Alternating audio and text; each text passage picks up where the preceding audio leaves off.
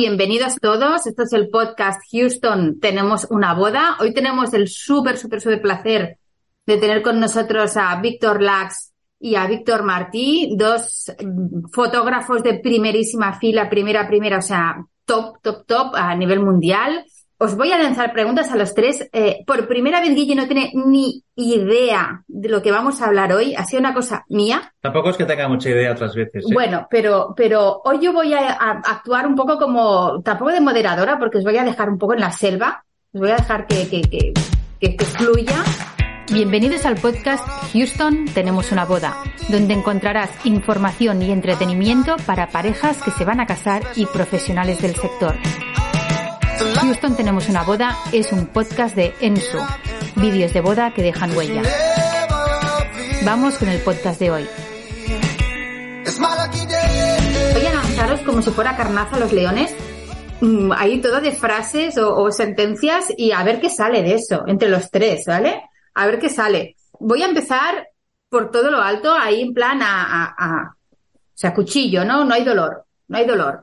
Os lanzo, ¿dónde están las fronteras del arte en un trabajo como el vuestro? Ahí queda eso. Como moderadora es decir quién empieza, que si no se pelearán. Mira, empieza Víctor, que lo, Víctor Lax, que le veo con una sonrisa oreja a oreja, y en plan, como si estuviera en el banquillo esperando salir al terreno de juego. Venga. No, la frontera creo que la va a marcar un poquito primero el fotógrafo, o en este caso el videógrafo también, que tenemos por acá, y siempre la pareja, ¿no? Creo que eh, como profesionales a veces tenemos que saber hasta dónde podemos llegar, ¿no? Y hay parejas que nos pueden a lo mejor pedir o dar pues plena, eh, pues plena libertad y hay otras parejas que a lo mejor nos van a pedir inconscientemente, ¿no? Que a lo mejor no nos van a atar a sujetar a no llegar a ser los fotógrafos que somos, pero ya entiendes que a lo mejor por su forma de ser, por la, el tipo de boda que organizan, ellos mismos pues va, van a marcar un poco, ¿no? Cuál es el límite. Yo creo que va a ir un poquito por ahí, ¿no? Entre fotógrafo y fotógrafo y pareja en este caso. Víctor Martí, que te vas ahí Sí, em, sí. No, no, sí, yo estoy, yo estoy besando las con- barbas. Estoy muy de acuerdo con Víctor. Eh, yo creo que cuando te enfrentas a una pareja y, y- y ves cómo son, pues hay parejas que te dan mucha más libertad creativa y otras que no. Entonces, cuando no te dan esa libertad creativa, pues tienes que tirar un poco de tu, pues un poco más, como digamos, de fotoperiodismo, ¿no? Y hacer esa creatividad desde el punto de vista fotoperiodístico, que es la de no intervención con la pareja. Hay parejas, entonces yo creo que depende, depende un poco de las parejas. Hay parejas, como te decía, que hay parejas que te dan muchísima libertad y que los ves que, y, los ves que, puedes hacer cosas con ellos, oye, pues fenomenal, porque yo creo que además somos muy frikis y, y, y- y cuando te dan, cuando te dan un poquito de pie, pues le tomas hasta todo el cuerpo, ¿no? Entonces, pero hay, hay pa- hay parejas que te dicen explícitamente, oye, yo no quiero eh, posar o yo no quiero eh, que se me interrumpa el día de la boda y entonces tienes que tirar de otros recursos. De acuerdo con todo. Yo añado que el concepto de arte es muy distinto para cada profesional, ¿vale? Porque creo que aquí todos desde el principio, o quizá incluso más al principio, cuando empezamos y no tenemos mucha experiencia, todos nos sentimos como muy artistas y estamos haciendo algo que es la super leche, ¿no? Y quizá con el tiempo eh, te vas dando cuenta de, eh, de todo lo que te falta, ¿no? Y de todo lo que puedes aprender. Es como la gente que lee mucho, que dice que no lee nada porque es consciente de todo lo que le queda por leer. Entonces el concepto de arte creo que es muy distinto en cada uno de nosotros. Para hay gente que una foto eh, estéticamente perfecta es la obra artística maravillosa y para otros es el fondo. Una, una foto o una imagen que cuenta algo es la que de verdad tiene algo artístico detrás. Creo que por ahí puede cambiar mucho de unos a otros. Y, y con eso enlazo Sí. con la segunda pregunta que os quería tirar. Espera, que, Os Víctor, que me ah, perdón. Yo, no, yo, yo, yo de todas maneras jamás me atrevería a decir que soy un artista. Es que os iba a preguntar eso. La segunda pregunta que tengo aquí apuntada es, ¿os consideráis artistas? Yo no. Hombre, Yo no, no, no porque, a ver, entenderme, no porque eh, el ser artista eh, conlleva una serie de cosas que yo no hago. Entonces, eh, y que mi trabajo no me lo permite. Entonces, eh, yo personalmente no me considero artista. Me, con- me considero, me considero un buen artesano de mi trabajo. wow, ahí sí que, ahí sí que la ha pegado, eh, ahí sí que. ya me puedo ir. No, hombre, pues, a ver, o sea, partiendo de la idea que eh, simplemente fotografía en rasgos generales, fotografía es un arte, eh, en de los fotógrafos somos artistas. Ahí habría que entrar en el nivel creativo, el nivel artístico y cómo queramos entender cada uno de nosotros el arte, como ha dicho Guille, ¿no? O sea que yo sí que me considero un artista, leches, pero no un artista, no un artista de, de los de, de los de, que, digo yo, parisino, ¿no? O sea, con bufanda, con gorrito y con todas estas cosas, pero sí que en cierta forma, ¿no? O sea, pues nuestra fotografía tiene rasgos, connotaciones, puntos muy artísticos y, y, aunque cueste reconocerlo, hay que decirlo, somos artistas, leches. Yo estoy un poco en medio, ¿eh? Yo a veces cuando la gente nos pregunta, ¿no? En eh, alguien que realmente tiene muchas ganas de expresarse artísticamente en vídeo, ¿no? Muchas veces decimos, tío, haz un corto. En una boda te debes a una pareja. Entonces está bien que aportes todo lo que tienes dentro porque para eso te contratan, pero los límites están ahí. No puedes hacer realmente lo que te dé la gana a nivel súper artístico, eh, siempre y cuando te vayas de lo que, eh, el objetivo principal, ¿no?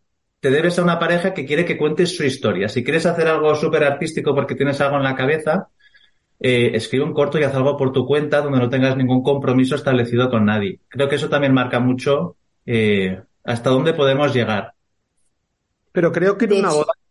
Dime, dime, Víctor creo que hay tiempo para todo, ¿no? O sea, estamos hablando de que en el caso de los tres, las coberturas nuestras suelen ser de 10, 12, 14 horas tranquilamente. Hay tiempo para todo, ¿no? Hay tiempo para fotografiar de una forma muy tradicional, una foto familiar, y hay tiempo para fotografiar bajo un punto de vista completamente poco tradicional del momento de una salida de los novios de una ceremonia, el momento en el que la novia puede entrar o salir de un vehículo para ir o no a la ceremonia. Quiero decir, hay, hay un montón de posibilidades, hay un, montón de tiempo para ser tradicionales o para ser muy, muy artísticos, ¿no? O sea, creo que hay tiempo para todo ello. Sí, el, aquí es donde se nota también la diferencia entre foto y vídeo, porque nosotros también tenemos mucho tiempo. Yo, por ejemplo, grabo Intento aportar el máximo número de herramientas posibles durante la grabación para luego editar el camino que quiera. Eh, claro, la foto es la foto. Tú puedes tirar, disparar, decir, esta es la foto que tengo en la cabeza súper artística y ahora voy a hacer algo eh, distinto por lo que sea, ¿no? En vídeo en realidad luego es de montar algo. ¿Qué montas? ¿Algo pensado solo para la pareja o algo pensado para mí? Nosotros muchas veces lo que hacemos son las dos cosas. Este es el vídeo que he pensado para ti. Si me das libertad ahora hacer algo totalmente a mi aire, esto es otra cosa. Eh, que me desata ¿no? De, los compromisos que comentábamos, aunque las imágenes que tengo ya están pensadas un poco para eso. Pero ahí se nota la diferencia entre foto y vídeo. Eh, la foto es lo que decíamos, ¿no? Está pensada para que te quede ahí, fija, y durante los siglos de los siglos veas todas sus virtudes y sus defectos. En cambio, cada plano que grabamos está pensado para formar parte de otra cosa. O hay un proceso de construcción posterior que es distinto. Em, de hecho, todo esto que estáis diciendo de lo que, lo que se, lo que te permite hacer, lo que se puede hacer, lo que no, em, que nunca se puede hacer en una boda. Vosotros que habéis hecho, como decía Víctor Lax, muchísimas horas de bodas y en cada boda estáis muchísimas horas, que nunca eh, se debería hacer en una boda y que a lo mejor habéis visto hacer, pero que nunca se debería hacer. Martín. pero, uff, eh, que nunca se debería hacer en una boda, eh, comerte el jamón del cóctel. nunca.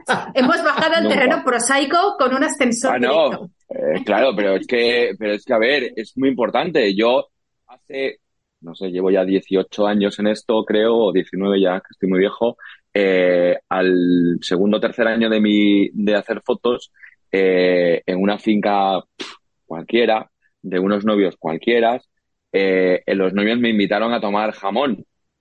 Y, y yo, pues, pues, pues, coño, tenía hambre y, comí jamón.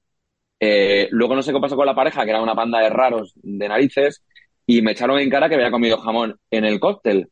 Desde aquel día, hace ya 17 años, eh, no como por religión nada en el cóctel. Y parece una tontería, pero es que es así. Pero, perdón por haberme ido a lo prosaico, pero pero, no, no, no, es estupendo. Pero es así, no sé, bueno, ya un poquito más serios, pues, eh, que no se puede hacer en una boda. Pues hombre, eh, no, lo que no puedes hacer en una boda es eh, fallarte a ti mismo, ¿no? como, como profesional, ¿no? No estar al 100%, eh, no dar lo máximo de tu, de tu, de tu saber, de tu, de tu oficio, eso sí que me parece muy, muy malo en una boda, no dar el 100%. Lax. Yo añadiría. Eh, ¿Tú comes, tú comes jamón, tú comes jamón en el Eso te iba a decir, es lo que te iba a decir. porque- Es que esa sonrisa. He visto esa media Claro, sonrisa. Oye, Sí, pero sí. si las bodas que hacéis en Miami, Nueva Zelanda, si no dan jamón en esos sitios, y tampoco podríais comer jamón. No, pero este sábado Tienes tuvimos, toda la razón. O sea, tuvimos una boda muy bonita eh, que fue en Málaga y, ya se me acercó primero el novio, ¿no? Y me dice, oye, eso que están por aquí, o sea, quiere decir, todo lo que tenéis por aquí, que no os falte de nada, ¿eh? Tanto de comer como de beber. Y sí, sí, y ya seguíamos trabajando porque Erika siempre eso como que me lo tiene prohibido, ¿no? Porque crea muy mala sensación de que el profesional eh, se ponga a comer junto con el resto, ¿no? O sea, como mucho, escóndete eh, o que no te vea nadie, ¿no? Pero en este caso, tanto el novio pues me lo dijo, el padre de la novia que me lo dijo, y en una de estas me acuerdo que voy ya directamente al jamonero, tenía un plato preparado y le pido, digo, que digo, ¿le importa que coja un platito? Y me dice, por supuesto que no. Total que lo cojo y yo me lo escondo así un poco detrás y, justo me pilló de frente el novio.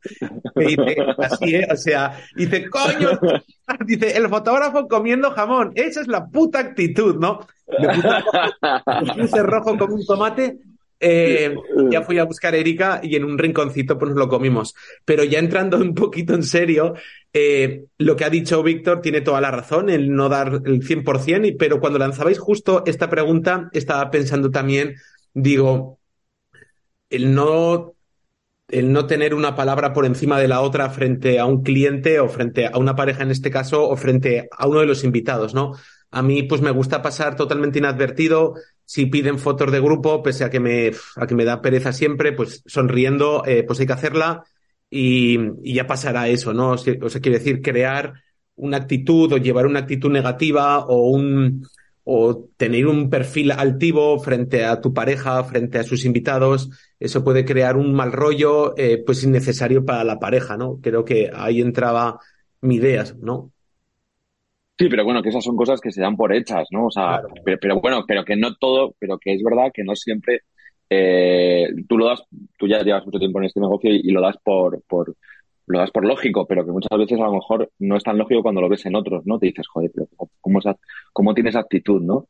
Eh, pero bueno, hay una cosa muy importante que a mí me parece también muy interesante y vas a reír mucho, ¿no? Siempre digo en mis talleres, eh, si estás haciendo una mala foto delante de los novios, o sea, y tú estás diciendo, vaya mierda de foto, tú tienes que tener esa actitud de decir, joder, qué fotón, tío. O sea, o sea, Pepito, mira, estoy haciendo un fotón maravilloso. No sabes cómo está quedando. Aunque tú pienses, vaya mierda de foto.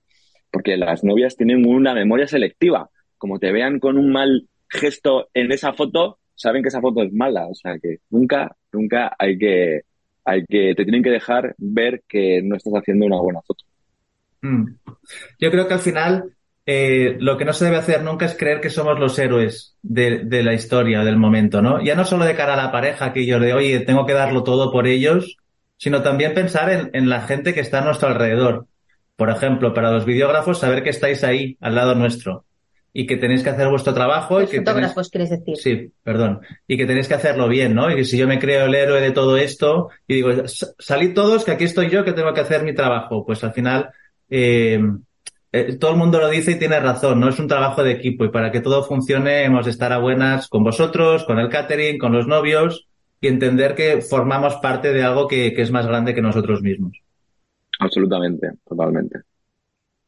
¿Qué os hace sentir mejor? Dime, dime, Víctor. Víctor No, no, no, que, que, que hay, que hay que ir con la máxima humildad y con la máxima eh, eh, generosidad con todos los que forman el, el, el, el día más importante de la boda de una pareja. Entonces, tú eres parte del engranaje, pero no, no, no eres, no eres una pieza me- mejor ni peor.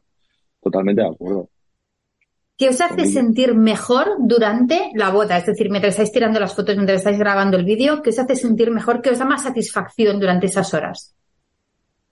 Víctor Lax. El jamón, el jamón. el, jamón, de la boda. es, que, es que hay que irse a lo prosaico, hay que irse, hay que irse, al, hay que irse al barro. O sea, ese, momento, ese momento en el que te dicen, la comida la tenéis en la, detrás de la cocina o en, o en el jardín o, o yo qué sé, o en la cochinera, pero ¿qué vas a comer? ¿Sabes? Que dices, bueno, voy a parar un momentito a relajarme un rato, ¿no? Joder, eso es lo mejor de la boda.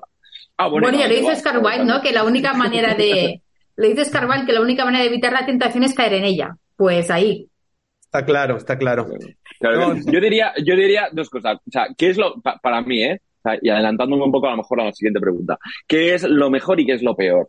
Pues mira, lo, para mí lo peor de la boda es la hora anterior a irme de casa o irme eh, a la boda. O sea, ese momento yo me quiero morir, me quiero morir. ¿Por qué? No lo sé. Creo que es una cosa que tengo que, que reflexionar conmigo mismo y me tengo que estudiar un poco. Pero eso me, me quiero, o sea, me quiero meter en un hoyo y no salir. ¿Por qué? Porque sé lo, el, todo el trabajo que me lleva, todo el trabajo que tengo que hacer, toda la responsabilidad y entonces eso me, me, crea una angustia enorme. Luego llego a la habitación de la novia y ya, bueno, pues todo fluye y, todo va muy rápido. Pero ese momento es horrible.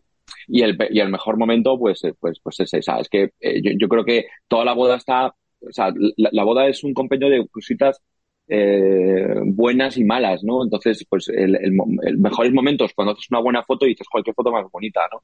Eh, ya tengo una, ¿no? Y dices, bueno, ya tengo una, ¿no? Y, y, y, luego, pues nada, pues eso, cuando te vas también, ¿no? Y dices, bueno, ya hemos acabado, ¿no? A descansar. Es que es muy duro una boda, ¿eh? O sea, es que es una cosa muy, muy jodida.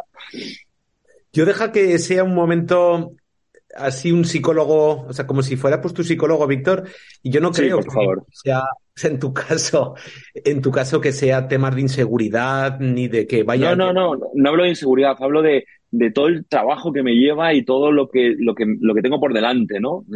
pues no sé, quizás es el psicólogo también. No, pero es que yo creo, bueno, o sea, creo, o sea, por lo que te conozco, ¿no? O sea, creo que, que o, sea, o sea, que en parte, y ya me meto yo también ahí un poquito también en el mismo saco, ¿no? Cuando afrontamos por una boda, sea, en mi caso, y seguramente que el vuestro sea muy, muy similar, o sea, quiero decir, que una boda sea fotografiada, filmada mal, es muy improbable. O sea, tiene que, eh, tiene que cruzarse todo para que no es, para que lo hagamos muy mal. A lo que quiero llegar es que, por ejemplo, en mi caso, y en el vuestro digo que también es probable que sea igual, yo cuando afronto una boda no es para decir voy a tomar fotos bonitas, eso ya casi lo doy por hecho que probable que llegue a suceder, sino por rozar esa excelencia. Esa excelencia hace que se me cruce aquí un, como un nudo en el estómago o aquí justo en el pecho y esos momentos previos, ¿no? El, el momento, como tú dices, el momento que entras a esa habitación y es, puede que sea como todas habitaciones o parecidas a las que hemos visitado y ya estamos curtidos en eso. O sea, después de cientos de bodas es improbable que algo así llegue a fallar. Todo tendría que ir mal pero la, el kit es decir, no, no, es que de hoy de aquí no me voy para mi casa con fotos medias, sino yo quiero irme fotos de 9 para 10, o sea, rozando la, por la excelencia. Eso hace que entre esos nervios de decir, hostia, esa luz me va a acompañar, esa pareja también me va a acompañar, estará muy nerviosa la novia, qué tal las amigas de la novia, qué tal el lugar en el que se van a vestir, cómo va a ir todo. Quiero decir, todo eso hace que nos cree, por ejemplo, pues esa angustia. Esa puede que sea la parte, entre comillas, por llamarla peor, de, una boda. El lado bonito de una boda. Joder, el otro día pues le decía a una pareja, digo, es que, es que lo bueno de nuestro trabajo es que estamos por, ya, o sea, por decirlo, trabajando con personas que estáis atravesando uno de los momentos más felices de vuestras vidas. O sea, quiere decir, estamos trabajando en una balsa de aceite. Desde el momento aquel que nos tomamos esas cañas el día anterior de la boda hasta posteriormente todo lo que conlleva el entregar el trabajo, cómo te lo agradecen, eh, cómo te felicitan en este caso cuando lo hacen. Quiero decir, o sea, joder, estamos viviendo en una profesión que, que es un lujo, ¿no? Hmm. Yo con, con Martí coincido absolutamente, o sea, en la mañana de la boda antes de salir, no es que quiera morir, es que muero, creo ya directamente, luego resucito. Ya, hoy es, hoy es jueves, el lunes tengo boda y ya estoy que, empezando este, este proceso de por dentro de, oh Dios mío, lo, lo que me viene encima, ¿no? Eh, me alegro mucho, Guille. Yo pensaba que era el único. Me alegro, me alegro. No, no, no. No, no, no. Yo, yo vomito. Tú también, ya. Lax, Lax Tú levanta menos, el tú dedo menos, también. No, no, no, no. Que yo quiero aportar algo, aunque no sé si debería decirlo, creo que a lo mejor esto pues se acaba cortando, así que dejo un tiempo para que cortéis esto. El vídeo. ¿Taqueta?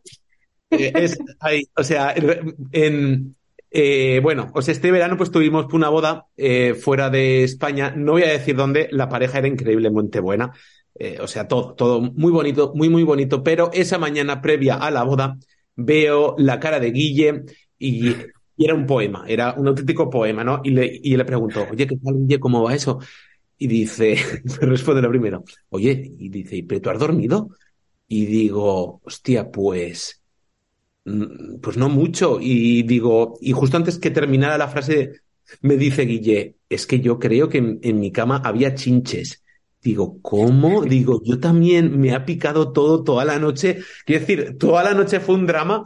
Y, y además de los nervios fue el no haber dormido casi tan apenas esa noche. Así que no sé si eso se puede contar aquí o no se puede Se llegar a contar. se puede. Mira que, o sea, y mira que la pareja, que, o sea, que nadie piense que, que hicimos una boda de allí como en un, como en un barrio muy malo, ¿no? Simplemente fu- fue una boda buena de una pareja increíble, pero que nos alojaron en un sitio que, que estaba bien, pero que las camas tenían, creo que chinches, y el pobre Guille, sí, y el pobre Guille pasó ahí. Aquella mañana Sí. fue un poco, un poco de locos. Eso complicó todo un poco. Eh, hay una cosa que sí que me ocurre a mí, volviendo a la pregunta La original. pregunta original es ¿qué te hace sentir mejor durante la boda? Que te da más Sí, yo, la gente suele decirme que soy una persona muy tranquila. El otro día un fotógrafo me dijo que, que levitaba. ¿Qué? Dice, sí, porque no te afecta nada. Y por dentro es al revés. O sea, vivo todo con una intensidad increíble, ¿no? Entonces, eh, yo que estoy siempre buscando eh, respuestas a las preguntas que no la tienen, o sea, cuál es el sentido de la vida, por qué estamos haciendo esto y no lo otro. En las bodas, y es una de las razones por las cuales nos dedicamos a esto, encontramos respuesta a veces a esas preguntas, en cosas muy pequeñas, en, en la- se me pone la piel de gallina, en, el, en- la mirada de un padre a su hija, el abrazo entre dos hermanos o, dos primos. Eso dices, joder, por eso hacemos este trabajo, por eso está bonito este trabajo. Ya no solo por los grandes momentos de la entrada de la novia, que también, ¿no? Sino cuando ves que la gente lo da todo em, por el presente y por sentirnos vivos y por compartir esto juntos ahora. Eso dices, vale, eh, este es el mejor trabajo del mundo y el mundo encaja y todo funciona bien. Qué bonito. Guille. Qué poético, ¿eh, Guille? ¿Ves? Lo tenía escrito de antes, ¿eh? Ah, Le he preguntado ah, a Marta, oye, dime que me he preparado. No, no, mentira, mentira. O sea, tenía yo esto como si fuera una caja fuerte, he dicho, no te vas a enterar de nada esta vez. O sea, Muy bonito, Guille. Mm. No, pero tienes toda la razón, es muy bonito. Sí, sí, sí. sí 100% de acuerdo. eh, ¿qué está infravalorado y qué está sobrevalorado en el mundo wedding? Eh, pues está sobrevalorado eh, la fuente de chocolate.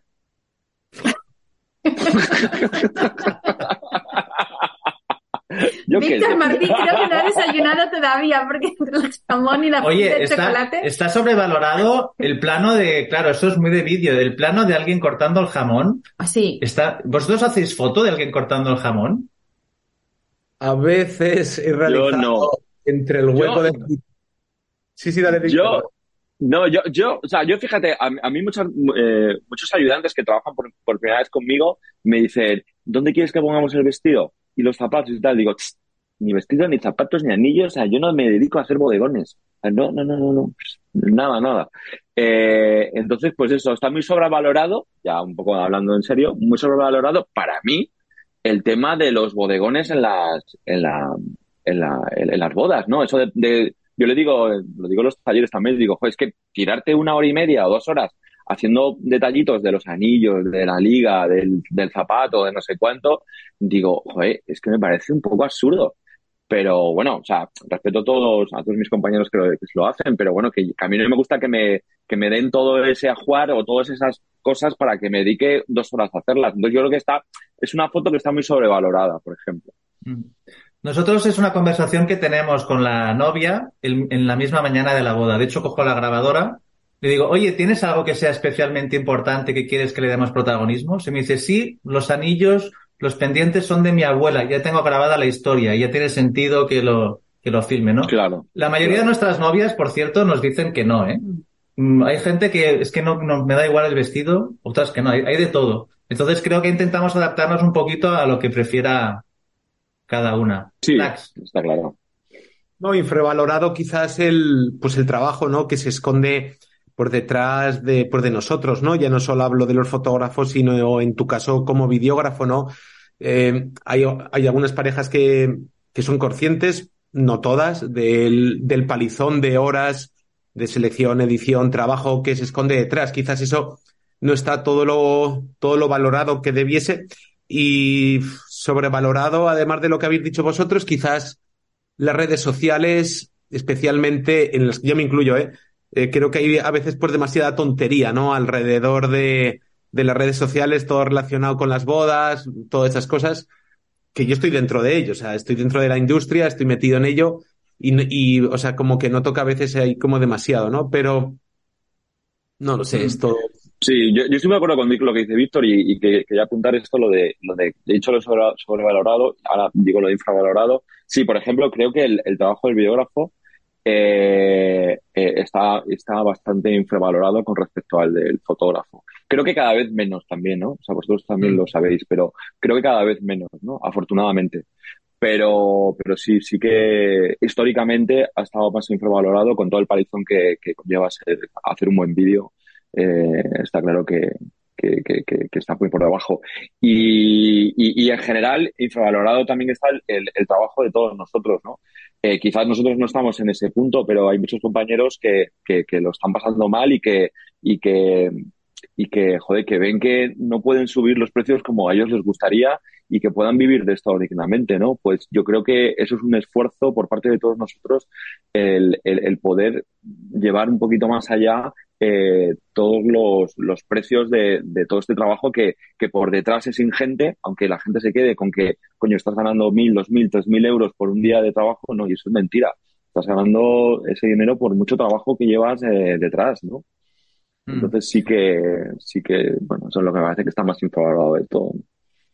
Y hay una cosa que suelo decir a las novias, eh, y es que la, la lluvia está sobrevalorada en general desde el punto de vista del trabajo que hacemos nosotros, a no ser que el plan B que tengan, que no exista plan B, por ejemplo, que a veces pasa, pero se le da una importancia a veces demasiado alta para el tipo de trabajo que hacemos nosotros porque va a haber las mismas emociones eh, con lluvia o sin lluvia. Pero no sé qué pensáis vosotros de eso.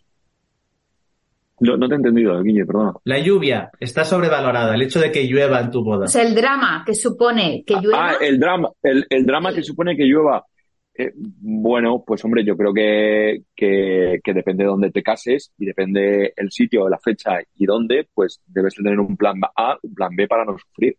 Ahora, eh, me ha tocado novias, eh, me acuerdo una en Miami que fue un drama porque se empeñó en el plan A, que era en la playa y al aire libre y, y estuvo lloviendo todo el rato y no había plan B. Y no había plan B. Y estuvimos como cinco horas esperando a ver qué pasaba pero sentados en un sillón. Entonces, eh, en un hotelazo de cinco estrellas. O sea, me refiero que el, el, el plan B, pues siempre que, o sea, la lluvia, pues, no sé, es que es cuestión de los novios, ¿no? De, de, de, de que sea un drama o que no lo sea. Lax. O sea, la lluvia da esa connotación melancólica, romántica, esas gotitas cayendo, así resbalándose por todo. Bueno, ya sabéis, yo vivo en una zona eh, en la que no suele llover muy, muy a menudo y tan apenas he podido, por llamarlo así, disfrutar, ¿no? De, por de bodas con lluvia. Así que tampoco puedo dar pues mucha opinión. Yo sí que recuerdo que en una de las primeras bodas que hicimos en Zaragoza, hacía muchos años, ¿eh? eh o sea, cayó la, la, del pulpo, quiero decir. O sea, cayó, era como si jarrearan, ¿no? Ya hicimos la boda.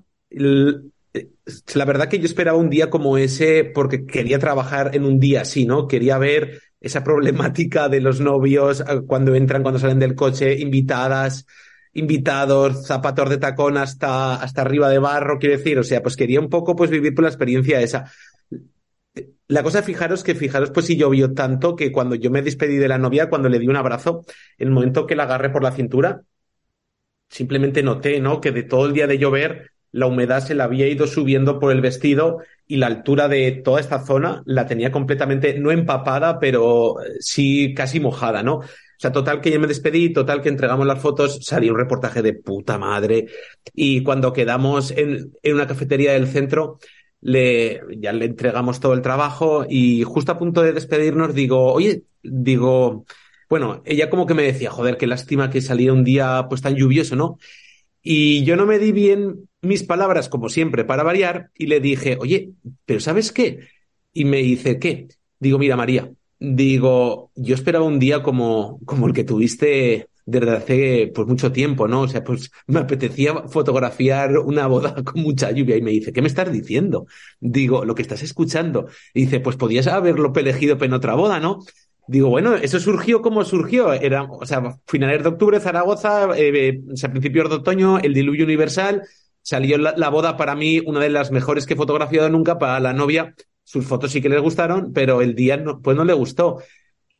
Por la lluvia, me encantó aquel día, ¿no? Así que no sé si está sobrevalorada o infravalorada. Quizás sobrevalorada para nosotros en un país en el que vivimos que tampoco llueve tanto, ¿no? O sea que a lo mejor los novios quieren que no llueva en su boda, pero bueno, ahí estamos. Ahora mismo, sinceramente, no quiero que llueva, ¿eh? O sea, prefiero que en mis bodas no llueva porque puede ser un poco de desmadre. Me estoy haciendo viejo. ¿Cómo vivís ah, ese el cansancio ahora que pasan los años? Y yo también dice, ostras, es que yo no lo sé dentro de unos años cómo me, me voy a ver siguiendo el ritmo de, bueno, el que supone grabar bodas o fotografiar bodas. ¿Cómo vivís el cansancio y sobre todo la separación que suponen los viajes lejos de casa? Vosotros que os movéis por todo el mundo. Yo creo que, y, yo me tomo la libertad, Víctor, perdona, el, o sea, uno de los mayores miedos, uno, o sea, uno es el físico, ¿no? En el que podamos, eh, el que podamos llegar, eh, pues si ahora tengo 43 años, eh, pues sinceramente, yo, yo, no tengo un plan B que, o sea, que os diga, oye chicos, eh, cuando tenga 50 tacos, lo que voy a hacer es pues ponerme a, pues, a vender lo que sea. No, pues, de momento no tengo un plan B. Me gustaría llegar a los 50 siendo fotógrafo de bodas porque a día de hoy pues me encuentro muy bien. Pero claro, el físico es muy importante más que nada porque el tipo de bodas que no, o el tipo de trabajo o cómo lo realizamos es muy físico. Hay que estar eh, abajo en el suelo, arriba, eh, pues abajo otra vez, correr, volver a frenar, volver a correr, volver a tirarse por el suelo. Eso habría que verlo cómo llegaremos con 50, ¿no? Pero a donde quiero llegar, el mayor miedo, en mi caso, es el relevo generacional, ¿no? En el que, en el que yo llegue a hacer una boda y en el que la novia tenga la, la edad de mi hijo, ¿no? Entonces sí que veré que, wow, o sea, deberé haberme adaptado muy bien para que bajo los ojos de un cliente o de una pareja o de una novia en este caso, yo sea, que, o sea, como su padre, pero lo suficientemente creativo, artística, eh, artista profesional para que sigan contando con nosotros. Creo que ahí viene el mayor de, de, o sea, de mis miedos, ¿no? Y ya con esto termino. Cuando yo empecé, por ejemplo, con este negocio, con el negocio de las bodas, ahí, pues había un fotógrafo de Zaragoza, se llama Félix Bernard, él estaba trabajando para el Ayuntamiento de Zaragoza y yo, y yo justo coincidí que estuve trabajando con él, al mismo tiempo que empezaba con el negocio de las bodas. Y el hombre o el chico, que tendría unos pocos años pues más que yo, bueno, sí, unos poquitos más, lo que me vino a decir, joder, Víctor, es que tú has tenido suerte, porque cuando tú has empezado con el negocio de las bodas, tú eres joven, o sea, se te ve como sabia nueva, como sangre nueva, con, con mucho ímpetu, con muchas ganas de tirar para adelante, de, de, crear imágenes completamente distintas a lo que se había visto hasta ahora. Pero claro, cuando yo empecé, eh, yo empecé con 20 años, Víctor, y me decía, y yo era un niño. Entonces no daba credibilidad porque en aquella época tenías que tener eh, pues canas o, bien una barba blanca eh, para, para, para parecer profesional.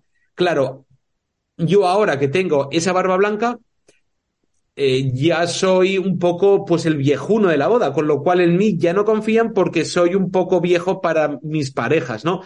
Eh, o, sea, con, por eso pues quiero deciros, ¿no? El, ya no solo va a depender de que lleguemos físicamente bien, sino que nuestra fotografía que llegue bien y que aunque seamos yayunos o o parezcamos más viejos para las parejas, pero que en definitiva tengamos un trabajo que todavía sea digno para que lleguen a pensar, bueno, sí, pues es un poco como, eh, pues es un poco viejuno, pero todavía hace un trabajo muy digno. Pues cuento con este, con este fotógrafo, fotógrafa, ¿no? Ahí viene. Víctor Martí. Bueno, vamos a ver. Voy a resolver muchas dudas, muchas dudas, eh, sobre todo porque yo tengo 10 años más que vosotros. Entonces, eh, como os estáis poniendo en el futuro de 10 años, que, a mí me hace mucha gracia, porque claro, digo, joder, ¿cómo ves dentro de años seguir haciendo bodas? No. Mira, tío, vas a seguir haciendo bodas, vas a seguir haciendo lo mismo. Eh, yo cuando tenía 43, a lo mejor pensaba, joder, ¿qué haría yo con 53, no? Bueno, pues mira, con 53 estoy aquí haciendo un podcast con esta maravillosa gente y me habéis elegido a mí porque soy, digamos, algo referente, ¿no? Bueno, pues sigo siendo referente. Eh, eso es lo realmente lo difícil. Seguir, tener 53 y seguir siendo una referencia. Pero igual que tienes 43, eh, Víctor, y sigues siendo una referencia, porque empezaste hace, hace 30, cuando 33 años, sigues siendo una referencia. Y ahora con 43 sigues siéndolo. Y cuando tengas 53, yo que te conozco bien, seguirás siéndolo, sin duda. Y es más, tus clientes te respetarán muchísimo más. ¿Qué es lo que me está pasando a mí? O sea, yo las dudas te las despejo porque tengo 10 años más que tú. Y entonces, ¿yo qué, qué me pasa? Que yo noto ahora, con esta barba blanca que tengo, noto eh, más respeto por mi trabajo, más respeto a la hora de hablarme, más respeto a la hora de pedirme. Y eso es muy bueno, por un lado. Eh, por otro lado, por supuesto, eso ya va en, la, personalidad, la personalidad de cada uno, el que tú quieras estar eh, siendo, siendo, siendo joven, el que te sigas tirando del carro. mi socio tiene 56 y ahí seguimos haciendo, el año pasado hemos hecho 40 bodas, este año hemos hecho 40 bodas en el extranjero y otras tantas, o sea, hemos hecho como ciento y pico. Y, y, y si el marco rojo sigue siendo, sigue estando ahí, trabajo, trabajo, trabajo y, y tener una mentalidad joven, coño, y cuidarse también, ¿no? Eh, el otro día, voy a, voy a, aprovechar, eh, estuve eh, con Mario Testino eh, y, y, me estuve firmando un libro, ¿no? Y, y dije, joder, y el libro era de bodas. ¿no? Se pone aquí, celebra y se... Bueno, pero este señor tiene, ¿qué puede tener? ¿70 años este señor? Mario Testino. Pues Mario Testino eh, está ahí todavía haciendo bodas. Bodas, me refiero, sigue siendo el, el, el, fotógrafo que cualquier persona estaría deseando que estuviese en su boda, ¿no? Bueno, es un icono, Mario Testino en fotografía. Tiene, claro, porque es un icono, pero tiene una experiencia y ¿por qué no, no? O sea, ¿quién le fotografió la boda a, a, la hija de Mancio Ortega, eh, perdón que no se me... Marta, a Marta Ortega. Bueno, pues ahí estaba, ¿no? Eh, creo que era Alex Webb, ¿no? Eh, bueno, al final... No, eh, no, ¿quién fue? No, no, Alex Webb, no, perdona, eh, perdona, se me ha ido. Eh, fue... Ay. Bueno, ahora luego me, luego me acordaré. Eh, pero bueno, este murió hace, hace unos años. Eh, seguimos siendo, o sea, si tú eres bueno, si tú sigues siendo un buen fotógrafo, seguirás siendo un buen fotógrafo con 53, con 63. Eh, quizás el problema es que físicamente no te, no te, encontrarás con las ganas ni con la motivación de seguir haciendo eso. Porque a lo mejor te jubilas o tienes otras inquietudes, eh, sepa Dios. Pero, pero que bueno, yo creo que para, para una pareja, el que, el que una persona con canas o una persona con mucha experiencia fotografíe su boda, es una garantía absoluta, ¿no? Y lo tenemos que tomar al revés. Yo pensaba como tú, Víctor. O sea, yo con 40 años decía, joder, va a llegar un momento en que estos tíos me ven como un viejales. Pero también ponte en la piel de una pareja que aparece un chaval de 25 años a hacer su boda. Coño, eh, en el fondo dices, ostras, si el trabajo que está por de delante, o sea, eh, eh, detrás de, de, la persona con barba y con canas y con y ya mayor, es maravilloso y lo está viendo además en Instagram o donde en las redes sociales que estás activo y que estás haciendo un trabajo de puta madre, joder, yo creo que, vamos, yo apostaría siempre por el, por el tío con, la, con una gran experiencia, ¿no? Creo, ¿eh? No lo sé. Yo comparto los, los miedos de Lax. Nos ocurre una cosa muy curiosa, ¿no? Con las parejas cuando las conoces y tal, y les decimos, oye, nosotros hemos pasado por esto, por donde estáis vosotros, llevamos 20 años casados. Entonces, por un lado es, wow, 20 años, ¿no? En plan, o día de hoy como parece que sea como algo casi eh, muy difícil de conseguir. Eso les gusta mucho, pero por otro lado hacen números, dices, a ver, si llevas 20 años casados. ¿Cuántos años tenéis? tienes? Es la pregunta inmediata siempre. pero ¿cuántos años tenéis? Pues 45, 46, ah, os hacía más jóvenes tal, ¿no? Entonces es ese miedo de decir, bueno, algún día nos verán como demasiado mayores para hacerlo. Entonces creo que aquí la clave de, lo que estamos hablando es la actitud. La pero, actitud... pero, mira, pero Guille, es que perdona que te diga, eh, eh, es que para una pareja que tiene 25 años, un señor de 43 es un abuelo. O sea, eh, es que, claro, La, la, edad, es relativa dependiendo dónde estés. Tú, a lo mejor, tú a lo mejor no me ves como un abuelo, pero la de 25 me ve como un abuelete. Pero bueno, ese abuelete hace bien las cosas y todavía se le ve activo. Bueno, pues, pues eso es lo que tienes que intentar que, que, pase, ¿no? Que me haga mover esto un poco porque se me está metiendo aquí. es que es eso, es la actitud.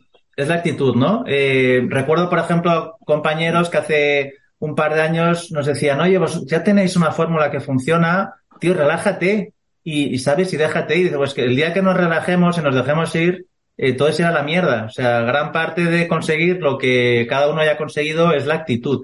Y eso es lo que te mantiene joven y lo que te permite seguir en, el ajo. Pues, el día que pierdas eso, todo será la mierda. Una cosa que sí que quería preguntaros, ¿no? Es cómo... Oye, me está robando el papel, si yo quiero hacer las preguntas. El, ¿cómo... Estás de, invitado. tengo mucho interés en saber qué piensan con todo esto. Porque ya tenemos una edad y las redes sociales eh, van a ir siempre más avanzadas que nosotros. Entonces, no sé mm, qué pensáis de eso. Si os da miedo, ¿no? Que de repente eh, el TikTok de turno no sea eh, la plataforma de redes sociales por excelencia y, estéis fuera de eso, ¿no? Yo creo, yo creo que tenemos un problema que es eh, no delegar. En mi caso, creo que es un problema. Decir, yo puedo hacer esto, ¿no? Yo puedo llevar esto, ¿no? Porque, oye, total, es, es, fácil, sencillo y tal. Bueno, pues eso es un error. Porque tu mentalidad con, con mi edad no es la misma que la mentalidad con, un, con, con, con, la edad de las nuestras parejas, de 23, 24, 25, 27 años. Entonces yo creo que a lo mejor hay que delegar. A lo mejor hay que decir, oye, por parte de mi negocio, eh, la tiene que llevar alguien que sepa, ¿no? Y, de la misma manera que yo delego en la parte eh, de la producción de, de, y, de la, y del contacto con el cliente, ¿no? Que lo lleva otra persona que no somos nosotros, que es una persona que trabaja con nosotros y que para eso la pagamos, ¿no? Y que es un pues encanto. Déjame decirte que es un encanto, María. Bueno, pues, pues María, que es, esa persona que, que, es fundamental, fundamental eh, en nuestro trabajo, eh, eh, hace, hace de puta madre el suyo y, y, nosotros intentamos hacer el nuestro, ¿no? Y, y que haya un, y, hacer un equipo. Bueno, pues esa parte del equipo a lo mejor en el futuro, porque ahora mismo sí que las llevamos nosotros, creo que todos llevamos nuestras redes sociales, en un futuro no muy lejano tendremos que decir, oye, llévalo, ¿no? O, o, échame una mano, o ayúdame, ¿no? Lax. Si, si hay que ponerse en TikTok, se pondrá. O sea, pues tengo la suerte, eh, y aquí faltaría pues que estuviera, bueno, pues Erika conmigo. Erika, claro. Y ya es una persona, eh, es como una esponja que digo yo, ¿no? Que absorbe, está en contacto, pues mucho más que yo a lo mejor con, con estas pues, nuevas cosas, tendencias o como queramos llamarlo, ¿no? Yo recuerdo que empecé utilizando Instagram, que lo que publicaba eran eh, pues las fotos de mis paellas, de mis croquetas y de poco más. Empezaron Em, se empecé a ver compañeros de Estados Unidos publicar fotos de boda y empezamos con ello. TikTok, porque no estamos todavía, o el resto de redes sociales, o la que llega a salir, ¿no? Si ahora sale una nueva red social y que se llama como sea, eh, si allí se alojan o si allí hay un nicho de... Quiero decir, allí están un poquito pues nuestras parejas, más que me pese, tendremos que estar a ello, ¿no? O sea, y si hay que delegar, pues se delegará, y si hay que hacer cosas para seguir estando arriba, pues, eh, pues habrá que mudarse, habrá que transformarse un poquito y habrá que seguir estando allí. Creo que forma parte de, pues, de nuestro negocio. Antiguamente con, quiero decir, es que todo ha cambiado en fotografía como en videografía. Antiguamente con tener un escaparate, eh, estás en Barcelona, quiero decir, en, en un sitio como Gran Vía, como, como, como Pases de Gracia o como en el mismo barrio de Gracia o en algún punto estratégico de la ciudad, pues era suficiente. O sea, en el caso de Víctor, por ejemplo, Madrid, o en el caso de nuestro Zaragoza. Ahora fijaros que eh, podemos estar en Zaragoza, Barcelona, Madrid, o incluso en, pues en, pues en Miami haciendo una boda. eso es todo gracias a las redes sociales. Hay que, decir, no es todo gracias a eso, ¿no? Pero, pero hay que adaptarse, hay que llegar, hay que seguir publicando, hay que seguir mostrando el trabajo y hay que ir estando ahí. No hay, es que no hay vuelta de tuerca, vamos. Pero de todas maneras, eh, claro, es que nosotros tres, eh, claro, somos un ejemplo de que, de que aunque tenemos una edad, seguimos activos en redes sociales y entendemos que es una herramienta básica para nuestro trabajo, ¿no?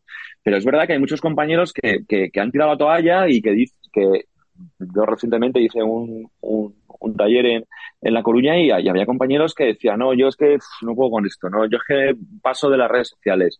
Claro, y, le, y entonces intentabas explicarles lo importantes que eran también para su trabajo. O sea, que es que, es como dice Víctor, es que el, escaparate de la calle ha pasado a ser el escaparate eh, eh, en, los ordenadores, en las tablets, en, lo, en, lo, en los teléfonos, o sea, se ha trasladado y entonces pues hay que cuidarlo, ¿no? Eh, es, cada vez, esto, este trabajo es una jodienda, porque cada vez hay que asumarle más a lo que ya estabas haciendo. Por eso te digo que ahí llega un momento, eh, ponemos en mi caso, llega un momento en que a lo mejor tendré que decidir, oye, mira, yo no puedo más, tengo que delegar esto, ¿no? Tú tienes la suerte de que trabajas con, con, con, con Erika y que, y, y, que, bueno, pues joder, fantástico, ¿no? Pero bueno, nosotros, pues, pues no, ¿no? O sea, tenemos que, que, que, que delegar esa parte, ¿no? Y, Pero, Víctor, bueno, pues eh, hay que adaptarse. Pero, Dime. Pero sí, mira, o sea, sí, no, o sea, yo estoy de acuerdo con lo que dices, ¿eh? Pero si ahora mismo, es que es así, ¿eh? Si yo ahora mismo, eh, o sea, publicara en Facebook o en Instagram, o sea, pongamos que la nueva red social que ha salido de moda se llama bla bla. Si yo ahora mismo sí. Pongo en Instagram en una story, oye, gente, estoy en bla bla, red social, no sé qué, no sé cuántos, estoy seguro que tú me llamas al minuto al teléfono y me estás preguntando, oye, tío, cuéntame eso que has hecho, eso del bla bla o esa red social nueva que ha salido, cuéntame. ¿Y eso cómo funciona? ¿Qué hay que hacer? Quiero decir, o sea, tú estás diciendo que, que, a, lo mejor delegabas, pero todavía estás con el ímpetu, con la, con la, con las ganas de, de, de, de seguir. Sí, no, no, no, pues sí, por supuesto. Claro, sí, por su, pero por eso lo hago y por eso sigo con ello y además me gusta.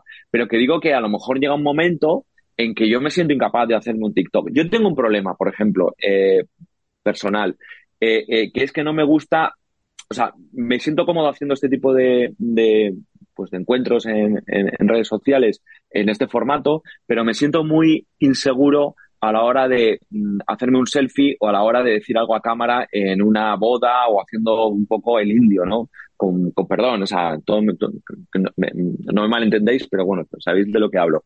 Eh, pues eso me cuesta mucho, ¿no? Y a, y a lo mejor otros tienen una facilidad enorme de contar esas cosas cotidianas de las bodas que le está pasando eh, y, y, es buenísimo, porque yo creo que hay una parte importante en las redes sociales, es, y que esto ya lo sabemos todos, y yo creo que está más que más que sabido, que es qué hay detrás, detrás de, que, qué hay detrás del fotógrafo que está haciendo la, que te está haciendo la, la, la, boda, ¿no? O sea, que esa parte personal, ¿no? La gente quiere saber cómo es, de cómo vive, con quién vive, qué hace, qué no sé cuánto. Le interesa. Y es así. Y, es una cosa que tenemos que asumirla. Y yo esa parte la llevo mal.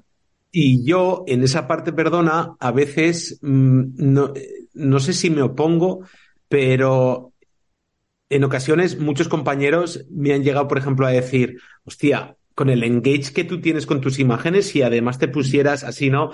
Hola amigos, aquí estamos haciendo una bonita boda, mirar qué fondo tan bonito tenemos y aquí está por aquí Erika, allá tenemos al planner, mirar qué bien que lo ha dejado todo. Eso, ese momento de ponerme, por ejemplo, a grabar, me da, no es pereza, ¿eh? Que me siento tan tonto o tan, tan inseguro no es la palabra, sino que lo, o sea, creo que lo que hago es un sinsentido y que no va conmigo, que simplemente, pues, o sea, pues no lo hago, ¿no? Ahí sí que puede que no me adapte al mercado en ese aspecto porque yo me siento ridículo, sabiendo que eso me daría el doble de, de engage con los futuros clientes que podrían pues llegar a pensar, ah, mira qué majos. O sea, encima de hacer fotos bonitas, pues mírate, porque se les ve haciendo aquí pues el paripé, haciendo el pues el payasete mm. en un lugar, ahora están en un bosque, ahora están en una playa, ahora están aquí. Eso es, eso es una cosa que, lo, que los americanos, y tú lo sabes, Víctor, que los americanos hacen de putísima madre y que, que, lo hacen fenomenal y le sale como muy natural y, y yo no puedo con ello. O sea, no puedo con ello. O sea, no, porque hay dos cosas. Una es que te salga natural y que seas capaz de hacerlo y otra que creas que es el momento de hacerlo. O sea, y esto con, con, con Lax lo hemos hablado en alguna boda, ¿no? Decir, tío, estás estás por la pareja y estás pendiente de las, de las fotos y de las imágenes que hacer para ellos, no de redes. De repente tienes que como marcharte de la boda para hacer algo que no tiene nada que ver con los novios, que a los novios no les interesa que hagas en ese momento, aunque lo puedas hacer en un minuto, ¿eh? Pero tienes que marcharte de ya, es algo que es inapropiado. Es como comer el jamón. Es inapropiado como comerte el jamón. O sea, hay un... Yo, el, el 90% de las bodas, llego a casa y digo, mierda, no he hecho ni una sola foto con el móvil, ni un solo vídeo. Entonces ya eh, he optado por decirle a los ayudantes que por favor de vez en cuando me graben algo, porque mi cabeza no está para lo que dices tú, Guille, mi cabeza está el 100% o el 200% en, en, en, en hacer la boda. Entonces me parece irrespetuoso, como tú bien dices, el coger el teléfono y empezar a hacer un poco el moña por allí. Me parece ¿eh? que, a lo mejor es parte de nuestro negocio. Incluso si las novios lo ven, lo van a entender. Es posible. Pero a mí no me sale. O sea, fijaros, perdonad, y, yo termino muy rápido. Este año, eh, justo al principio de las bodas, lo que planeamos con Erika era en el, pues simplemente grabar, por ejemplo, algún que otro clip, ¿no? Eh, del, de, las flores al no sé qué, a no sé cuántos, para intentar hacer al día siguiente una especie de, de, de, de reel muy básico de unos pocos segundos en el que se reflejara un poco, eh, pues cómo fue la boda, se etiquetaba el posterior eh, al día siguiente con la pareja. Es cierto que tuvo, que funcionó bien, solo lo hicimos tres o cuatro veces, pero es que lo dejamos de, de hacer porque era un sin Dios. No había tiempo para eso. Eh. Era como diciendo, y, y las últimas veces ya como diciendo, hostia, es que no podemos, es que no, ¿cómo, o sea, ¿cómo te vas a poner, no? Era como hacer fotos y, y a la vez grabar así, ni, o sea, pues ni grababas bien esto, ni hacías fotos, es decir, era un auténtico eh, desmadre, ¿no? No, yo, yo tengo una, yo tengo un amigo, un amigo en Colombia que hace eso, hace reels para el decorador, eh, pero el reels con vídeos super currados y me dice que lo hace en la comida, no sé cuánto, en un hueco que tiene, y yo, y yo te juro que me que, le decía, tío, es que estoy flipando.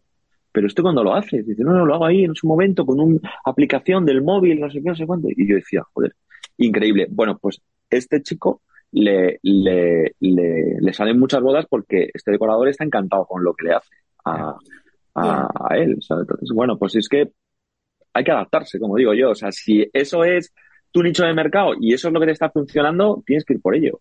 y, yo lo veo como imposible. ¿eh? Claro, dejadme que intervenga. Ya sé que yo no soy los entrevistados, aquí sois vosotros tres, ah, pero estáis cambiando, por ¿eh? alusiones, por alusiones, por alusiones. Eh, yo que soy también quien lleva un poco la producción detrás, ¿no? De, de, de todo lo que es en su. Eh, a veces se nos ha propuesto por parte de Wedding Planners lo que tú estás contando ahora, Víctor Martí, de oye, ya que estaréis en la boda, por favor, grabadme cómo nosotros montamos, cómo nosotros estamos decorando, cómo lo que sea y luego, eh, aparte, me montáis a mí un vídeo con esto, ¿no? Y nosotros siempre decimos eh, que yo para eso necesito mandar a otra persona que se centre en hacer eso. Porque, punto uno, eh, Guille o la persona que esté de nuestra parte eh, haciendo ahí la grabación tiene que tener la cabeza 100% en hacer la grabación si, si queremos hacerla como se tiene que hacer y como creemos que se tiene que hacer. Y punto dos, la persona que está haciendo con el making of, para que nos entendamos, también tiene que estar centrada en cómo hacer bien el making of. O sea, ambas cosas no estarían como creemos que tienen que estar. Entonces yo, a veces el resultado es que nos dicen, ah, pues no, vale, pues no. Y a lo mejor ahí dejamos de ganar clientes porque a lo mejor ese video, ese wedding no recomendaría porque sería muy satisfecho y tal. Pero eh, nuestra postura es decir, es que yo, si quieres que haga el trabajo bien hecho, necesito a alguien que se centre en la pareja y alguien que se centre en el making of de, de la wedding planner y a veces nos han contratado, ¿eh? Aparte para hacerlo, y a veces hay wedding planners que lo han entendido y nos han dicho, ok, claro. supuestamente. Claro, eso es un, eso es un apartado que a lo mejor nos está viendo alguna wedding planner y lo, está entendiendo. Yo, yo, trabajo con wedding planners que son, que, que, me dan mucho trabajo y los quiero mucho y, y son gente maravillosa y, y son amigos. Y, Totalmente, nosotros somos super fans ¿eh? de wedding planners. y muchas veces, y muchas veces yo sufro cuando estoy editando y veo que tengo 15 fotos de decoración y que no tengo más. Pero es que lo pienso y digo, es que no me dio tiempo a hacer más. Porque, y, yo de verdad que quiero, que, quiero, quiero ayudarles a ellos, ¿no? De la misma manera que ellos me ayudan a mí, yo les quiero ayudar a ellos, pero hay veces que es que es imposible, ¿no? Y es muy difícil. Y lo que dices tú, dice, joder, pues para hacer un buen trabajo, si yo contratara a una persona nada más que para hacer esto, pues sería estupendo, ¿no? O sea, eh, Pero bueno, esto es otro, otro debate. Es otro debate, exacto. Oye, eh, en el fondo, todo esto que estábamos hablando de las redes sociales, creo que tiene mucha relación en, conseguir crear confianza y generar confianza a las parejas, a, la gente que nos va a contratar o que nos ha contratado. Eh, y eso lo enlazo yo con una pregunta que os quería hacer. ¿Qué puede estropear la relación de confianza entre una pareja y su fotógrafo o su videógrafo? el no ir de frente, ¿no? El, no ser honesto, el ofrecer cosas a, las que no puedes llegar, ¿no? O el, eh, sí, el, o sea, el proponerte hacer algo que no, que no has llegado a ello, que no has cumplido. Y decir, hay un conjunto de cosas. Yo, yo, perdonar, o sea, eh, creo que los mayores conflictos que he tenido con una pareja, y esto creo que sí estamos de acuerdo, ha sido cuando la pareja no nos ha contratado directamente. Me explico. Cuando la hermana de la novia le ha regalado el fotógrafo o la wedding planner, sin ellos ver nada, se han dicho, no, pues venga, este fotógrafo, da igual. Ahí es cuando surgen los problemas. Cuando los novios no te, o sea, cuando los novios deciden que Víctor Glass es su fotógrafo, o sea, muy mal se tienen que dar las cosas para que eso no funcione, porque están totalmente convencidos de que el Víctor Glass es su fotógrafo. Ahora bien, cuando no te importa mucho, te lo regalan, no sabes muy bien cómo funciona ese fotógrafo, pues ahí vienen las dudas y vienen pues luego eh, los problemas porque no era lo que tú esperabas. A mí es lo que me ha pasado. Mm. Nosotros tenemos que explicar muy bien previamente cómo vamos a trabajar el día de la boda. Porque si no lo hacemos, nosotros que tenemos un perfil como muy discreto el día de la boda, cuando no hemos explicado esto es lo que vamos a hacer y por estas razones, me puedo encontrar en la situación de que mm, reportaje después de la ceremonia, el fotógrafo pues está pidiendo que hagan una serie de cosas y el tío del vídeo, que soy yo, está ahí al lado sin hacer nada, ¿no? Y pensamos, este tío, ¿qué pasa? Que es su primera boda, que no tiene ni idea de lo, ¿sabes? Entonces tengo que explicar, oye, es un trabajo documental, no quiero interferir, la lo que haga el fotógrafo, etcétera. Entonces, nos estamos obligados a, a explicar mm, con mucho detalle cómo vamos a trabajar, porque si no, esa confianza se puede romper en algún momento. Es, estoy totalmente de acuerdo, claro. en vuestro caso es mucho más, más complejo porque es verdad que hay momentos en los que ves al fotógrafo como un loco haciendo fotos y el videógrafo tiene claro cuál es su concepto dentro de la cabeza. Pero, por ejemplo, volviendo otra vez a lo del vestido, los zapatos, no sé cuánto. Eh, yo, a mí, por ejemplo, las, novias nunca me exigen ese, ese tipo de foto, ¿no? Jamás en mi vida me han dicho, oye, no, no tengo los zapatos nada más que allí puestos, ¿no? Eh, yo intento siempre humanizar los detalles, ¿no? Entonces, hacer fotos, la novia, pues poniéndose los zapatos.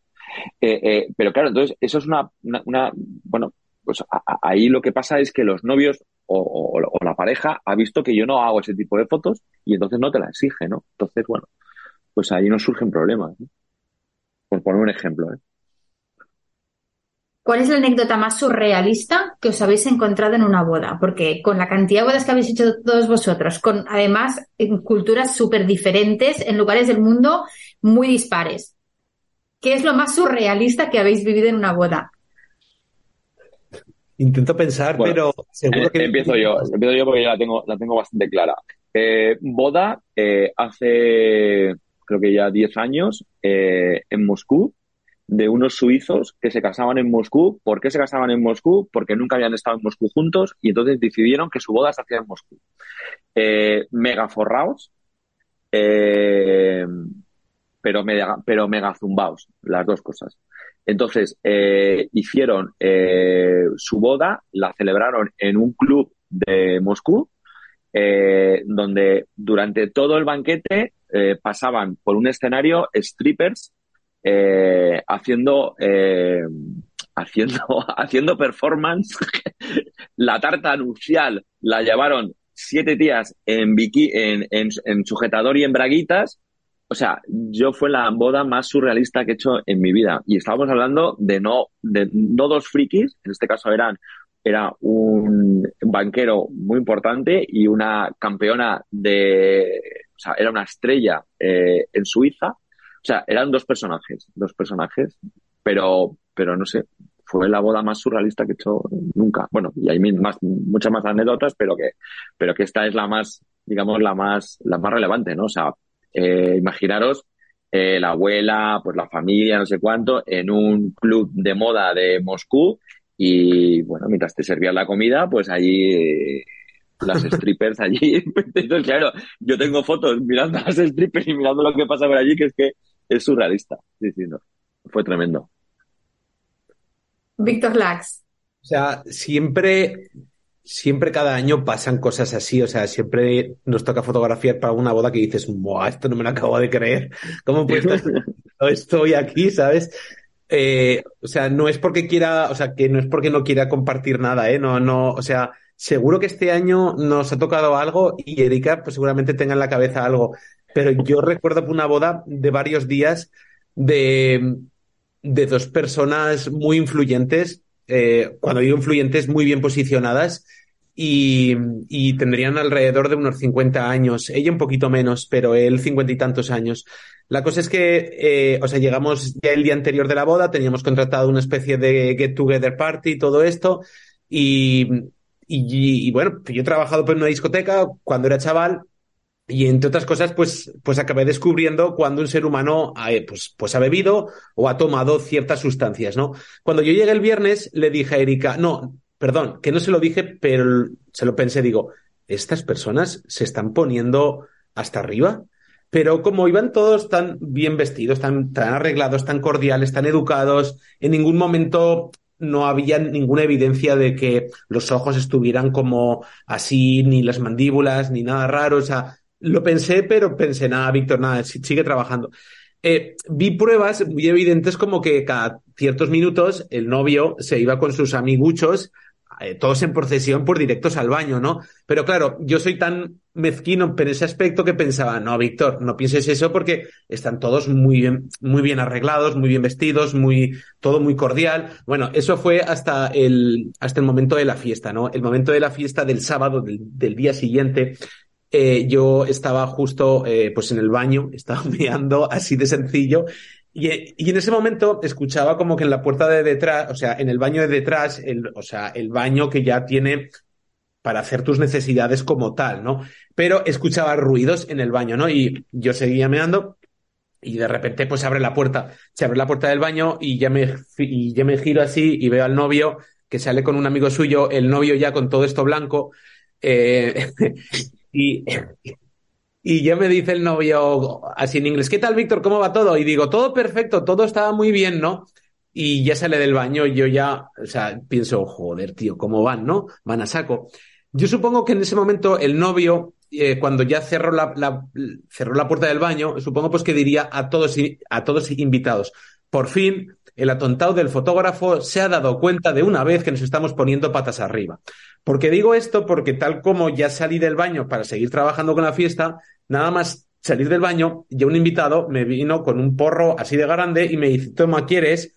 Y digo, no, no, no, estoy trabajando, no, no, gracias. Y me viene al rato, al minuto, otro y me dice al oído, oye, perdona, ¿quieres cocaína? Y digo, digo, no, no, no quiero nada, por favor. Es que supongo que diría el novio, oye, por fin se ha enterado el fotógrafo ya, o sea, barra libre para todo el mundo ya, o sea, no pasa nada. Esa fue, no sé si surrealista, pero fue una situación como que bastante pintoresca, divertida, y que, y que mira que lo pensé el viernes de que la cosa se estaba allí cocinando, ¿no? Pero hasta el último momento, hasta que no fue muy evidente, no fui consciente de, de lo que se cocía allí, ¿no? Una, una situación surrealista, una novia extranjera nos dice que en algún momento, después de la ceremonia, querrá esparcir las cenizas de su padre difunto. Vale. Y nos insiste mucho en eso. Perfecto. Entonces, estoy en la habitación con ella por la mañana y al día de la boda estamos solos y digo, ahora es el momento para interesarme un poco por esto, ¿no? Por chicas, el, no lo sé. Eh, oye, tu padre tal y cual, mmm, ¿en qué momento lo harás? ¿Cómo te encuentras, no? Y, veo que como que le da igual. Sí, no lo sé. Entonces me explica, no, si murió hace 10 años. Digo, ¿cómo que murió hace 10 años? Entonces me saca un tupper, un tupper súper cutre, con un papel escrito cutre también que ponía papá ahí dentro, ¿no? Dice, no, mm, cada viaje que hacemos me lo llevo y esparzo un poquito allá donde voy. Digo, vale, es surrealista. O sea, es una mezcla cutre y a la vez súper bonita, ¿no? Digo que es, la palabra perfecta es surrealista. Bueno, además, eh, me acuerdo que estabais preocupados, eh, tú con, creo que estaba Enzo grabando contigo ese día, eh, porque claro, dependiendo de cómo viniera el viento en el vestido blanco de la novia, ahí podía haber, bueno, claro, a ver, sí. había que llevar cuidado con eso. ¿Tenemos la última? En fin, vamos, sí, tenía muchísimas más, pero, pero, pero vamos a la última porque habéis dado ya tanto de, de si vosotros que, que habéis hecho el podcast solos, como quien dice. Em, no, me, no me gustaría acabar sin preguntaros quiénes son vuestros referentes personales de, de cada uno. Em, Víctor Martí ha citado a Mario Testino, pero no, sé si lo meterías dentro de la lista de referentes personales o no. No, no, no, no, no. Yo, o sea, tendría que hacer, o sea, no me, no, no, no me sale ahora mismo daros una lista de referentes porque tampoco los, tampoco soy tan,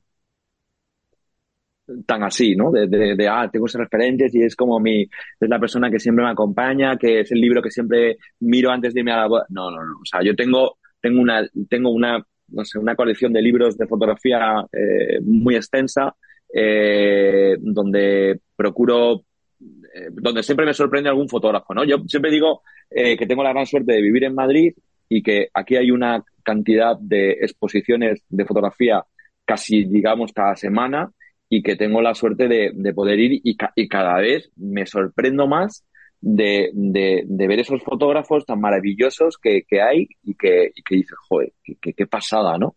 Eh, dar, un, dar nombres, pues ahora mismo no me, no sé, no tendría que pensar, la verdad. Pero no soy de estos de, ah, no, sí, este es mi referente eh, y lo tengo siempre en la cabeza. No, yo creo que es una, es una mezcla de muchas cosas. Eh, pero vamos, para mí, el, el, el, yo creo que lo mejor es darte una vueltita por el Prado y, y, esos son para mí los mejores referentes que puedes tener.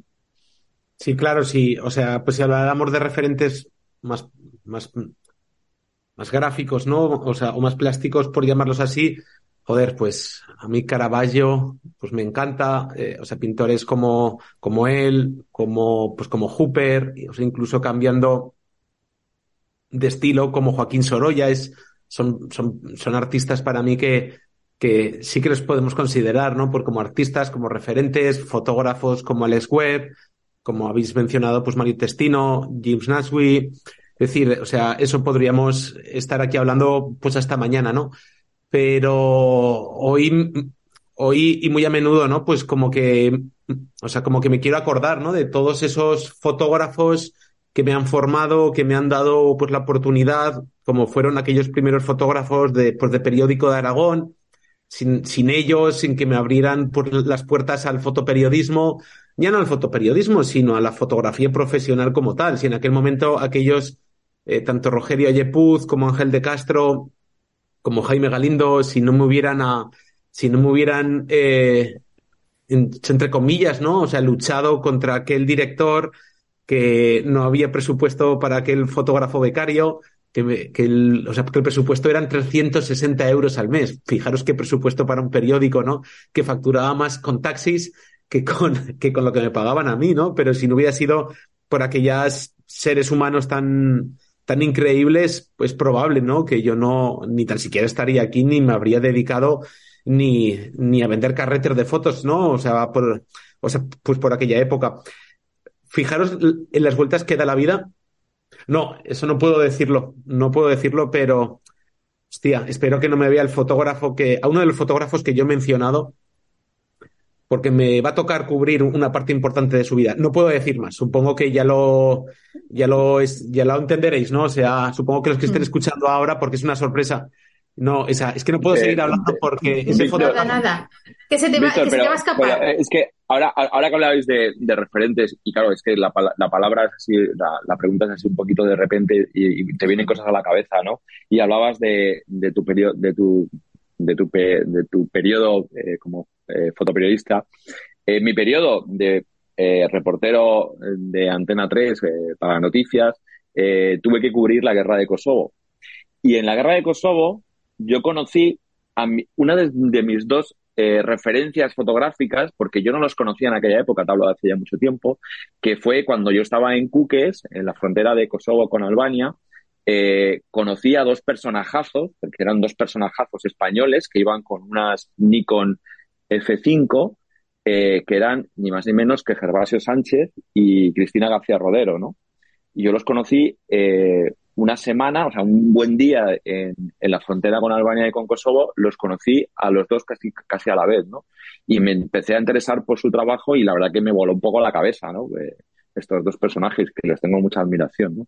Hablando así, porque al final eh, todo es una mochila, como digo yo siempre, es una mochila que tienes ahí eh, vas metiendo cositas, cositas, desde que mi padre me llevaba los domingos a ver museos hasta, hasta pues mis experiencias personales con Gervasio, con Cristina, eh, con, bueno, con todos los fotógrafos, con Víctor, con, con, todos los fotógrafos que se han cruzado un poco en tu camino. Entonces lo vas teniendo ahí, lo vas metiendo ahí y de repente pues te salen, un día te salen y dices, mira, pues es una referencia de Víctor, de Gervasio, de Cristina, de, de cualquier, de Destino, pues eso, eh, van saliendo, ¿no? Veis que me está ya poniendo para la altura de, o sea, de gente realmente buena. Bueno, Víctor, tú sabes que tú y yo tenemos una relación eh, muy especial. sí, nos queremos, nos queremos, nos queremos, nos queremos. O sea, como que me llegaste a decir algo así como que dijo, hostia, tiene toda razón, ¿no? Como que en ocasiones era como, como que, o sea, preocupante, ¿no? Porque coincidíamos en no sé qué, en una conversación de, de decir. Sí, algo, algo, algo nos pasó, algo nos pasó muy surrealista a los dos hace muy poco que yo te dije, Víctor, esto me está empezando a preocupar porque eh, constantemente la vida de Víctor y la mía se van cruzando.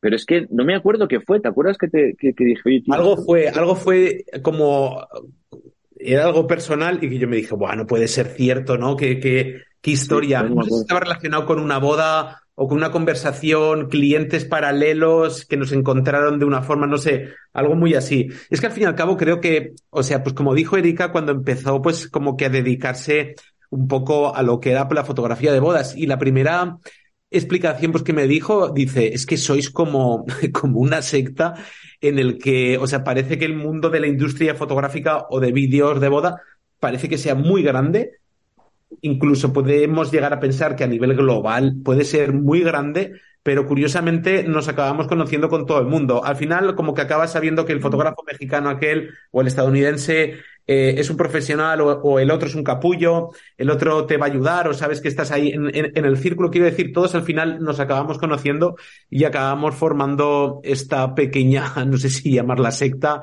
o cosa rara, ¿no? Que se llama la fotografía de bodas o la videografía de bodas. Bueno, yo creo que es una, es una pequeña gran familia. Eh, aparte, o sea, eh, esas relaciones que dices tú son maravillosas, ¿no? Porque, pero también está un poco en, en, tu manera de ser, en tu, en tu querer conocer a esos fotógrafos eh, que son buenos en Colombia, en, en, México, en Panamá, o sea, eh, e-, ese interés que tienes tú, ¿no? Eh, hace muy poco me, me, pasó una anécdota buenísima, que es que con, con Cristian Cardona, que es un fotógrafo colombiano, eh, siempre nos hemos cruzado desde hace cinco años, pues muchos mensajes de a ver si nos vemos, porque voy a ir aquí, porque oye, a ver si podemos conocernos en este, oye, quiero ir a un curso tuyo, oye, yo quiero ir a un curso tuyo. O sea, siempre habíamos estado como relacionándonos, oye, te quiero traer a Colombia, nunca se había dado el caso, ¿no? Y hace muy poco me pasó una anécdota buenísima que nos encontramos en un pasillo del, aeropuerto de México a las nueve de la noche, los dos hechos mierda, y de repente nos cruzamos así, ¡pac! de golpe, y nos quedamos los dos así como diciendo, hostia, no puede ser. Cinco años intentando vernos y nos estamos viendo así de golpe y porrazo. Y, y fue una cosa como de decir, joder, qué mundo es el qué, pequeño es el mundo, ¿no? Lo que tú decías, Víctor, ¿no? A mí me pasa esto que hablábamos de la mochila, ¿no? Que mm, estoy constantemente intentando aprender de todo y de todos. Y es agotador. Es agotador. Entonces, o sea, la cabeza pero hay que hacerlo, pero hay que hacerlo sin, sin, sin, sin esa, digamos, a lo mejor sin esa, eh, no sé cómo llamarlo, eh, intensidad que a lo mejor tú le estás poniendo, Guille. Yo creo que hay que dejarlo fluir, ¿no? Y ya está, porque lo que dices tú es agotador. O sea, yo no, yo no puedo porque yo no, mi cabeza no da más de sí. Pero no puedo, es, es como en deporte, ¿no? Gente, oye, juega al, al 50% este partido, o sea, no puedo, voy a jugarlo al 200%. Entonces, todo lo que hago, vamos a un museo a ver esto, vamos a escuchar lo que sea, estoy leyendo un libro, viendo una peli, es intentar absorber constantemente tanta información para tantas cosas, para ser mejor profesional, mejor persona, mejor marido, mejor lo que sea, que, es que acabo agotado. Entonces voy como cada día son como tres o cuatro capítulos de determinadas horas, ¿no? He llegado viviendo hasta aquí, ahora tengo que parar y morir durante 30 minutos a coger fuerzas para vivir el siguiente capítulo. En fin, cada uno es, es como es. Chicos, Muchas Muchísimas gracias. gracias. A mí me han quedado un montón de Bueno. preguntas pendientes. A lo mejor os, os cito otro día que intentemos. 2023. porque me- me- o sea, tenía una lista gigante, no sé si se ve por Amplia, aquí. amplia. Por mí un placer como Continuará. siempre. Mejor Bueno, porque esa excusa eh, para otro día volver a, a encontrarnos. Claro, cuando queráis. Eh, muchísimas gracias de nuevo por, por esta maravillosa conversación. A A vosotros. vosotros, a vosotros por todo. Un placer habréis tenido. En Houston tenemos una boda. Hemos tenido a Víctor Lax y a Víctor Martí del Marco Rojo. Súper felices, súper contentos y emplazándoos a la siguiente. Gracias por todo, chicos. Muy bien. Chao, chao, muchas gracias. Gracias. Gracias a Hasta todos. Adiós. Si quieres consejos para tu boda, entra en houstontenemosunaboda.com. Si quieres ver un montón de vídeos de boda para inspirarte o para emocionarte, entra en married.